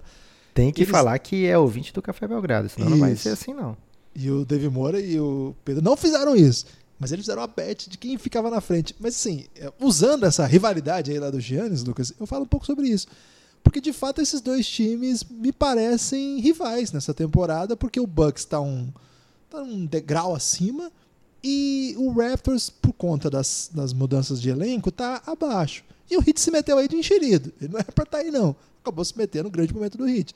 Então, esses dois são mesmo os rivais ali pelo segundo seed, vamos dizer assim. Quem que vai ser o time que vai ter o mando de quadra nesse, nesse embate? É até meio estranho falando isso, né? Porque parece que os times jogam 82 jogos para ver quem vai ter um, um, o direito de jogar um jogo. Não é isso, claro. Muita coisa pode acontecer, inclusive um desses times, a gente acabou de falar, a possibilidade do Celtics escorregar, do Sixers escorregar aí até para ficar sem mando. Ou não, vamos ver. Tem times crescendo muito. A gente citou o caso do Pacers, por exemplo, que está jogando muita bola mesmo e tem a, a volta do Oladipo programado. Guilherme, quando tiver um pouco mais na frente da temporada, dá pra gente fazer o famoso episódio de Snakes and Ladders. E a gente ah. vai tratar aí de quem subiu, quem desceu, quem tá se metendo, quem é que pode de repente fazer uma remontada na temporada a galera espera com muita ansiedade Snakes and Ladders. É engraçado que eu achei que ninguém conhecia esse jogo, senão você. E você prometeu aprender as regras esse ano, hein? É, vou aprender. Vou depois que eu assistir o Procurando Nemo. Aí eu vou aprender as regras desse jogo. então, o que eu tenho para falar do Celtics? Por enquanto, tenho visto muitos jogos do Esse Celtics. é o tipo de piada que se a pessoa não tá no Giannis, não entendeu nada, Guilherme. Então fica aí o convite para você participar do Giannis, o grupo institucional de apoio negando o nosso inimigo sono, para aprender a piada do Procurando Nemo. Não, nós fica... falamos disso no, no último Movie Mondays, nós falamos dessa, da, que você tinha pedido para eu assistir o, o Procurando Nemo e eu não assisti. Ah, tá bom, mas era uma chance aí da pessoa entrar no Giannis. Ah, mas é piada... acabou de atrapalhar a propaganda. Não, piada interna eu sou contra. Piada interna... As pessoas que fazem piada interna eu sou muito contra. É porque você não tem amigos, Guilherme, para fazer piada interna. E se você entrar no Giannis, você vai ter muitas piadas internas. Você quer dizer que você não é meu amigo, então? Falando de Boston Celtics. Kemba Walker é o nome da vez, é tudo que eu posso dizer sobre esse time. Não, falando sério. O Kemba, Lucas, ele é um jogadoraço e eu acho que ele chega. Assim, lembra que a gente sempre falou, né? O Kemba precisava de um técnico bom, precisava de um time bom, precisava de um time que desse condições para que ele vencesse jogos. E é isso que ele faz. O Kemba, ele vence jogos, Lucas. Se você tiver no jogo ali com placar parelho e você der a bola na mão do Kemba, a chance de acontecer coisas belas é gigantesca. Então o que, que você precisa? Você precisa ter um bom time, porque chega no final do jogo você tem um matador. O Kemba é um matador. Kemba é decisivo. E isso é uma grande notícia para os Celtics. Acho que tem outras grandes notícias nessa temporada. Acho que a temporada do Jalen Brown me surpreende demais. Eu não estava pronto para um Jalen Brown jogando tão bem. Não estava mesmo. Tem um cara que é um pouco redundante. Acho que eu já falei dele algumas vezes. Acho que ele vem, vem para uma temporada um pouquinho diferente. É, o Marcos Smart é um cara que eu sou muito fã. É, quando ele começou a virar um prospect, até acompanhei ele muito jovem, assim. E ele era um cara que tinha um problema de chute. O pessoal falava, ó, ele é um grande amador, mas não chuta. Mas ele era um cara que na universidade tinha médias tipo 20 pontos, 5 rebotes, 5 assistências. Na época que isso era muito difícil. Então era um cara que. Cara, ele é muito completo. Ele vai ser um armador clássico que você dá a bola e ele pode não ser assim um playmaker tradicional, mas ele vai ser positivo, ele vai ajudar seu time. E a NBA, ele aos poucos foi se tornando aquele jogador assim. O jogador favorito da torcida. O cara que é, todo mundo quer ter no time porque. Da torcida é um... do Boston, né? Dos adversários é um terror. Sim, da casa. Ele é um cara que você pode ter confiança que ele vai, sim, vai jogar tudo. Toda, toda noite ele vai deixar tudo em quadra. Ele vai defender com força, ele joga com inteligência, ele não é vaidoso de querer ter bola toda hora o chute ainda não apareceu. Tá chutando 33%, não é nem a melhor temporada de chute da carreira dele. Mas, cara, eu tô vendo, assim, um pouco mais de. Como é que eu posso dizer? Um pouco mais de direção. Parece que ele é um pouco mais capitão. Acho que ele, era, ele é muito novo, entre 25 anos. Mas aos poucos ele vai criando essa espécie de identidade de ser um símbolo do Celtics. É engraçado isso, porque é um cara que não é o. Tem vários jogadores com mais pontos que ele na temporada, ele não é o principal líder do time o Jason Tatum, Jalen Brown, Kemba Walker e o, lesiona o lesionado Gordon Hayward têm mais pontos que ele. Já voltou o Gordon, hein? Voltou Sim, com tudo. Mas mesmo com, com, com, tendo começado lento, machucado, e tá com mais pontos que o Marcos. O Marcos é o quinto pontuador desse time. Quinto. E ainda assim me parece que ele é meio que o. Ele vinha construindo isso e parece que esse processo já acabou. Assim, de, de, de, a construção está feita. Ele é uma espécie de símbolo do Celtics, é um grande símbolo desse time. E o que, que, isso significa? Cara, o Marcos Smart ser o seu símbolo significa que esse time é muito aguerrido, que esse time vai dar tudo que tem, vai fazer jogo duro, vai ser inteligente defensivamente. E, poxa, se a, as estrelas ali ao seu redor vai ter assim é, a, a, disposição de compartilhar. Essa é uma novidade para o ano passado, que o Kairi acabou é, atra- atraindo os olhares demais. O Kemba tem outra personalidade. Guilherme, Tem- você falando do, do Marcus Smart, é, acabo me sentindo compelido a falar o Ok. apelido que ele deu pra ele mesmo. Qual é o apelido que ele deu pra ele mesmo? Ele se chama de Stretch Six da NBA. Que isso? É, as pessoas perguntam pra ele o que diabo é isso, né? Ele diz que ele é o, o Stretch Six porque ele não é Stretch Five. Stretch Five, o que é o Stretch Five? É aquele cara que é pivô que abre pra chutar a bola, né? Então, o Marcos Smart diz que ele é o Six, Guilherme, porque ele é capaz de defender qualquer um dos cinco. Ultimamente ele tem pegado bigs que ousam fazer o post-up nele. A gente vê isso às vezes com o Alex Garcia aqui, o nosso Alex, né? Os bigs tentando fazer o post-up no Alex, eles batem no muro ali e não sai do canto. O homem é um touro. O Marcus Smart, ele diz que é o stretch six, porque é isso? Ele é, defende qualquer uma das, das posições, né? Então ele é uma posição nova da NBA, o cara que você pode colocar em qualquer lugar. E isso que você falou do, do o que é Marcus Smart, o que é um time com a cara do Marcus Smart, também se reflete um pouco na pergunta que o jornalista fez para ele recentemente, que é o seguinte: não foi bem uma pergunta, foi uma comparação que fizeram, dizendo que ele era meio que o Patrick Beverley do, do Boston Celtics. Ele ficou se sentiu tão ofendido, Guilherme. Ele olhou assim, porque ele é um cara. O Patrick Beverley foi escolha de segundo round, e lá do fim, né? O Marcus Smart não, era um prospect escolhido no top 7, né? Foi sete, sétima escolha, se eu não me engano, do draft, sexta ou sétima escolha. É, era cotado até para ser quarta escolha naquele ano. Seleção americana de base. Seleção americana de base, seleção americana recentemente do Mundial, né? Então, ele tá realmente no nível bem acima do, do Patrick Beverley, né? Ele não. Ele tem essa intensidade defensiva do Beverley que o, o fã, até o fã mais casual, percebe que ele está incomodando muito na defesa, mas ele traz um- uma técnica maior, tanto na defesa como no ataque. Ele é um jogador mais gabaritado e merece ser tratado como isso que você falou, como símbolo desse Boston Celtics, né? Um cara que é muito muito importante para o time vencer. E aí, às vezes é uma bola de três que cai na hora certa, às vezes é uma, uma posse defensiva que ele faz miséria, né? Que ele anula um, um jogador muito bom do outro lado. Mas ele, assim como você falou, o Kemba Walker é o cara que decide, o Marcus Smart também decide muito o jogo pro Boston, né? Talvez não na última bola, mas ele entra e muda a, a cara daquele jogo, né? Ele até falou recentemente que adoraria ser titular, não vai negar que ele quer ser titular, quer ser um dos principais jogadores do time, mas que não se incomoda de jeito nenhum. Se é para vencer, ele vai vir do banco e vai mudar o jogo, vai ser efetivo, vai vencer, vai fazer jogadas que vão levar o time à vitória. Marcus Smart realmente tendo provavelmente o seu melhor ano e isso traz o, o Boston de volta, né? Muita gente fala, ah, o, o Kyrie atrapalhou. Não foi só o Kyrie que não fez o que se esperava na temporada passada. O próprio Marcus Smart fala isso recentemente num podcast com o Zach Lowe, se eu não me engano. Ele fala que não foi o Kyrie, o fato do Kyrie estar no time que fez com que o time fosse mal, né? Foi, uma sequência de coisas, inclusive o Marcus Smart ter perdido a mãe dele naquele ano, estava jogando com a cabeça bem longe, assim, não estava 100% focado na temporada, não fez o seu melhor nesse ano. A gente vê a importância do Marcus Smart, vê que ele traz junto o vitórias para o time do Boston Celtics, traz um impacto muito grande para esse time. É uma das grandes histórias da temporada e desse Boston. E só pra falar. É muito belgradão você fa- falar do Celtics, você fica meia hora falando do Michael Smart. né? E o Brad Stevens, isso eu esqueci de falar, ele concordou que o Marcus Smart é um stretch six aí, para quem tava na dúvida. Fica aí então o apelido. E assim, o Celtics está sobrevivendo sem pivô. Enes Kanter, Robert Williams e Daniel Thais eh, não são pivôs de elite da NBA e são os jogadores que dividem essa minutagem da posição e está sobrevivendo. O time está vencendo. Eu acho que esse é um problema do time. Talvez em jogo grande isso vai ficar esquisito. Em playoff, eu não sei como é que vai dar para sobreviver com, essa, com esse bonde aí. Mas tá indo. é o que tem que tá indo. Tá, tá sobrevivendo aí.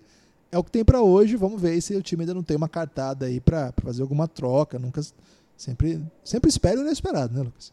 É, pique do Memphis tá aí. Então é isso. Acabamos? Você pode falar o que você quiser, Guilherme. O que você destacaria é um prêmio para a Conferência Leste. Vamos fazer de improviso aqui. Já falei o meu MIP, mas posso trazer mais um para o destaque final. Se fosse dar um prêmio para alguém da Conferência Leste, ou então se você quiser dizer quem é o MVP, o, o novato, o que você quiser da Conferência Leste. Ó, Improvisa aí, Guilherme. A Conferência Leste, a Conferência Pode Leste ser num, num rap também. Você pode fazer um rap dizendo os prêmios do ano. não pode ser um modão? Pode ser modão. Mas vai faltar seu parceiro, né? De, de modão. Ah, quando eu encontrar ele eu faço então. É, A Conferência Leste já sai prejudicada porque não tem Luca Doncic, não tem Phoenix Suns, então já começa com dificuldades, né, Lucas? Mas eu acho que o, o grande prêmio da Conferência Leste é esse Big Seven aí que a, que a conferência construiu. Você vai Acho que meter é o uma- Nets nessa aí, distraído, sem Kevin Durant? Vou porque tá assim, eu, eu tenho a impressão que a Conferência Leste é tratada por muita gente como e até aqui no Café Belgrado como uma conferência menor, assim, uma conferência que não merece tanta atenção, mesmo que venha de lá o campeão. Porque geralmente a Conferência Oeste é uma grande doideira, né? Assim, acontece de tudo, assim, as histórias, o caos, e depois que foi para lá, Kawhi, Paul George, LeBron, Anthony Davis, Anthony Davis já estava, mas entre vários outros jogadores foram partindo para a conferência oeste, aí o leste sempre fica com essa, ah, o leste é a C- a série B da NBA, o leste não, não é tão interessante. E na real, assim, se você abstrair e não é fácil abstrair, é um exercício. Mas se você abstrair o lixo atômico que é a rabeira da Conferência Leste, é um tem muito time muito legal de acompanhar aqui, muito time muito legal. Esse sete eu destacaria. Acho que Magic, Pistons, eh, Hornets e Bulls não é lixo atômico, mas não vou dizer que é legal de acompanhar não. Agora, Nets, mesmo sem Kyrie, mas por tudo que o time fez nos últimos anos, essa reconstrução e a expectativa da volta do Durant, e, e principalmente Pacers, Raptors, Sixers, Miami Heat, Celtics e Bucks, são times que você assim tá passando, vale a pena. E isso é uma grande notícia para a Conferência eh, Leste. Um outro hot take, Lucas, é que embora a Conferência Leste seja mesmo essa trágica ra- tenha mesmo essa trágica rabeira, o Oeste tem uma rabeira também daquelas, hein? Que- Porque o que o Golden State está fazendo, o que o Pelicans está jogando e o que o Grizzlies tem apresentado não inspira nenhum carinho também. É claro que o Leste tem um pouco mais de experiência em ser horroroso, mas o Oeste está brilhando também nisso aí. Então o Leste merece mais palavras doces do que costuma receber. Sua vez de mandar um hot take sobre o Leste. Não era bem hot take, mas eu quero chamar a atenção para o fim de ano que vai ter o Boston Celtics e a Conferência Leste como um todo, né? Esses seis times que a gente comentou aqui, eu estou ignorando que o Guilherme chamou de sete, estou chamando de seis times, eles se enfrentam muito e daqui para o fim da temporada só o Celtics vai enfrentar, por exemplo, o Pacers, que é a próxima partida, já amanhã, dia 11. Vai enfrentar o Philadelphia, logo na sequência no dia 12, um back-to-back aí desse Big, Big Six. E aí, noite de Natal, tem Raptors. Três dias depois, mais uma vez, Boston e Raptors. Então, são jogos que programe-se para ver. É, falei aqui a do Celtics, mas poderia estar falando do Bucks, vai ter. A gente comentou aqui que vai ter, por exemplo, contra o Philadelphia na noite de Natal. Então, são se tiver dentro desses seis times jogo interno ali, assista. Priorize até mesmo se você torcer aí pro, sei lá, San Antonio Spurs. É, quer, cara, eu tô muito empolgado para ver se o Lone Walker vai entrar em quadra hoje. Não.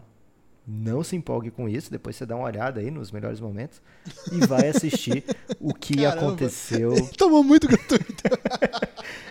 vá assistir os jogos que tiver esses seis times quando estiverem se enfrentando entre si. Se for outra coisa aí, você pode assistir o Lone Walker de boa.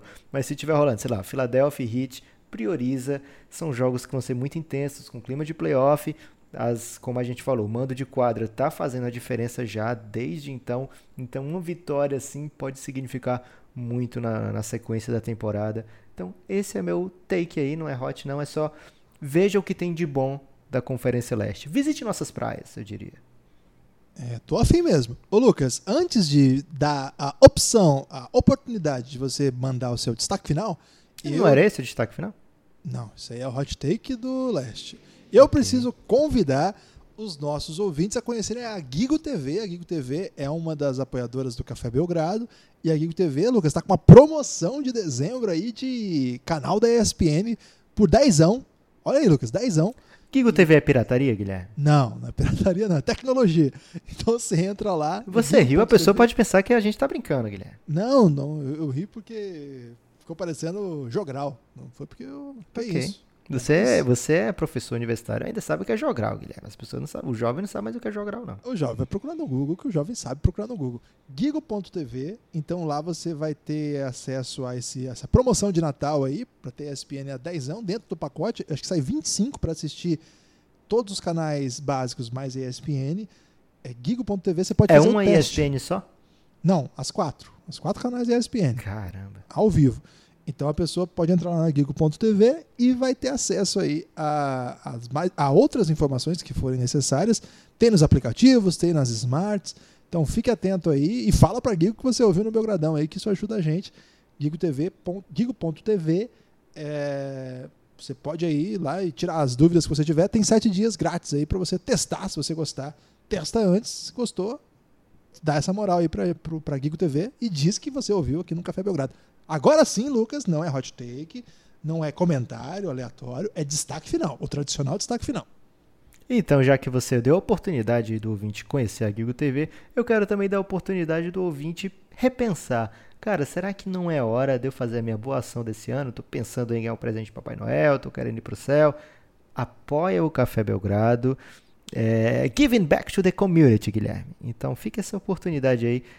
Veja cafébelgrado.com.br, veja lá, tem uma ideia do que, que você vai ter direito se você se tornar apoiador. E mais do que isso, ajude esse projeto a continuar se mantendo, né? Temos tido um período aí de entre safra, Guilherme, dá pra dizer isso, mas vai chegar muito episódio que você não quer perder, simplesmente não quer perder. Por exemplo, mais um episódio do Reinado nesse fim de semana agora, e em janeiro El Gringo já vai estar a pleno vapor. Então vem cafébelgrado.com.br, fica essa chance aí de você corrigir um erro histórico. Caramba, gostei, gostei muito. É, cafébelgrado.com.br. O meu destaque final é para que todo corintiano que mora em São Paulo nessa quinta-feira, final da Liga Sul-Americana contra o Botafogo. E o Botafoguense que mora em São Paulo, você não vai convidar? Eu não sei se pode, hein, Lucas? Tem que dar uma olhada porque tem essa legislação estúpida aí contra duas torcidas e tal. Não sei como é que tá isso. De modo geral, o NBB não é muito simpático a duas torcidas, não. Não sei como é que é a Liga Sul-Americana. E não sei quando é- são torcidas de estados diferentes, né? Sempre tem esse- essas possibilidades. Mas é bom perguntar antes, falando sério. Agora, os corintianos de São Paulo, o ginásio do Vladimir Marques estará lindíssimo. Afinal, contra o Botafogo, o Corinthians venceu o jogo 1, é melhor de 3, então é possível que o Corinthians seja campeão nessa quinta-feira. Claro que não é, vai ser jogo duríssimo. O Botafogo tem um grande trabalho, mas tem essa possibilidade. Se você mora em São Paulo aí, quinta-feira lá no ginásio Vladimir Marques, fica lá no Parque São Jorge mesmo. É facinho de chegar. Lucas, o pessoal fala pra mim, não, o Corinthians é meio longe. Cara, é muito fácil, é só você descer no metrô próximo, fica mais ou menos a 15 minutos andando da estação. Vamos parar com esse, com esse drama de é distante demais. E, gente, é competição sul-americana, é título internacional, gente. Isso é Título muito grande. internacional. E é, pô, o Corinthians, né? Então, o corintiano aí de São Paulo, compromisso aí de lá na, no Vladimir Marques empurrar o time. O time vem de uma derrota no NBB, com uma grande atuação do Betinho, um game winner incrível, acho que um, um dos melhores game winners que eu já vi aqui no NBB. Tem outros maravilhosos, é, mas esse foi um dos melhores que eu já vi. Então, o time precisa da sua moral, precisa que você empurre. Eu tô sendo muito corintiano aqui, Lucas. Então é bom você dar uma moral aí pros botafoguenses, senão eles vão ficar bravos. São muitos lá no Giannis também. Fala uma Lá coisa no Botafogo. Giannis tem muito botafoguense, então eu tentei trazer o torcedor do Botafogo, não É, consegui, porque o Guilherme barrou aí, talvez Não, eu com não barrei, medo não. da invasão botafoguense no ginásio, que não vai ter essa, esse mimimi de, ah, tá longe, não, que o torcedor do Botafogo é muito apaixonado, Guilherme, ele vai PV mesmo quando é longe. especialmente, hein? É, mas se tiver o jogo 3, vai ser novamente em, é, vai ser no Rio?